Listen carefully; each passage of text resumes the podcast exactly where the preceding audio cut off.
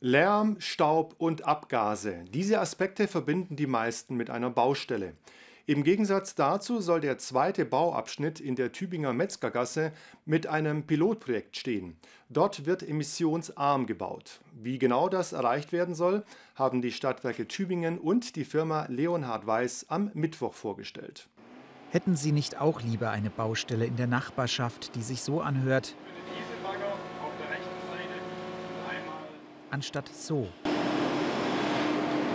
Genau das ist jetzt in der Metzgergasse in Tübingen der Fall. Hier werden im Auftrag der Stadtwerke Leitungen für Fernwärme verlegt. Im jetzt beginnenden Bauabschnitt werden dabei zum ersten Mal elektrische Baumaschinen eingesetzt.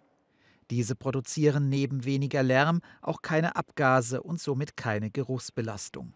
Das Ganze bildet als Pilotprojekt die erste emissionsarme Baustelle in Tübingen.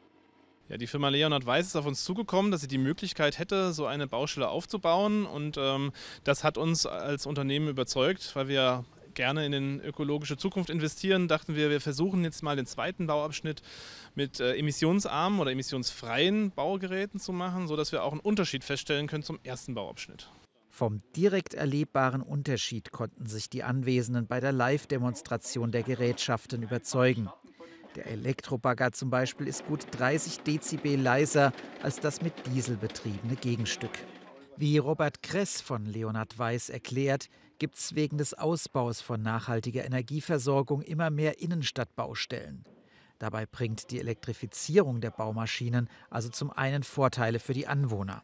Und das Zweite ist natürlich die Arbeitssicherheit für unsere Mitarbeiterinnen und Mitarbeiter auf der Baustelle nicht nur Geräuschkulisse, auch Gerüche, alles was mit Abgase zu tun hat, das zu reduzieren. Das ist definitiv ein großes Ziel, das wir haben. Auch das Starten der Kleingeräte ist deutlich vereinfacht. Bei den Dieselmaschinen muss man oft ziehen, um den Motor anzuwerfen. Bei den Elektrogeräten genügt ein einfacher Druck auf den Startknopf. Aber wie halten die E-Maschinen im Hinblick auf die Laufzeit mit? Also die Maschine hinter mir, die schafft so ein bis anderthalb Tage wirklich durchzuarbeiten, so wie wir die getestet haben. Laut Datenblatt schafft sie acht Stunden volle Arbeitszeit mit einer Stunde oder dreiviertel Stunde Zwischenladen. Alles mit Elektroantrieb ist in der Anschaffung noch deutlich teurer als die konventionellen Maschinen.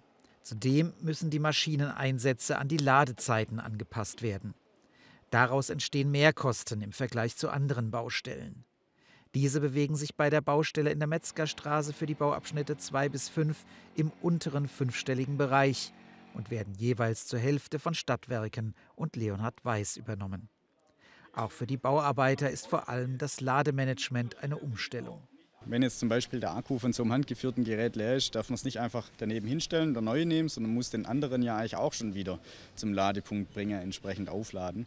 Und bei den Maschinen ist es so, man hat jetzt hier in Tübingen einen Ladepunkt für drei Maschinen. Das heißt, alle Maschinen müssen dann am Ende 300 Meter wieder zurück zum Ladepunkt fahren und dort aufgeladen werden.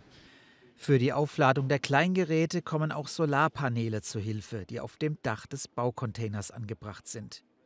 Eine weitere Emissionsreduzierung bietet die Betankung von Fahrzeugen wie LKWs und Mannschaftswagen mit dem Dieselersatztreibstoff HVO. Dieser wird aus erneuerbaren Rohstoffen wie beispielsweise gebrauchtem Speiseöl hergestellt. Das kann zum Beispiel aus der Produktion von Berlinern oder Fasnetzküchlen kommen, die Mitarbeitende von Leonhard Weiß an einem Stand verschenkten.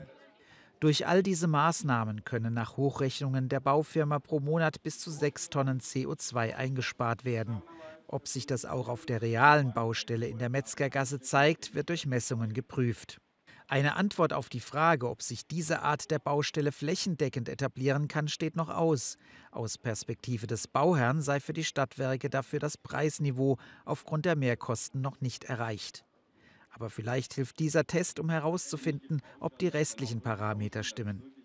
Unter anderem könnte es der Akzeptanz der Bürger gegenüber den Baustellen helfen, denn wie Robert Kress sagte, die Energiewende kommt nicht von alleine, die muss gebaut werden.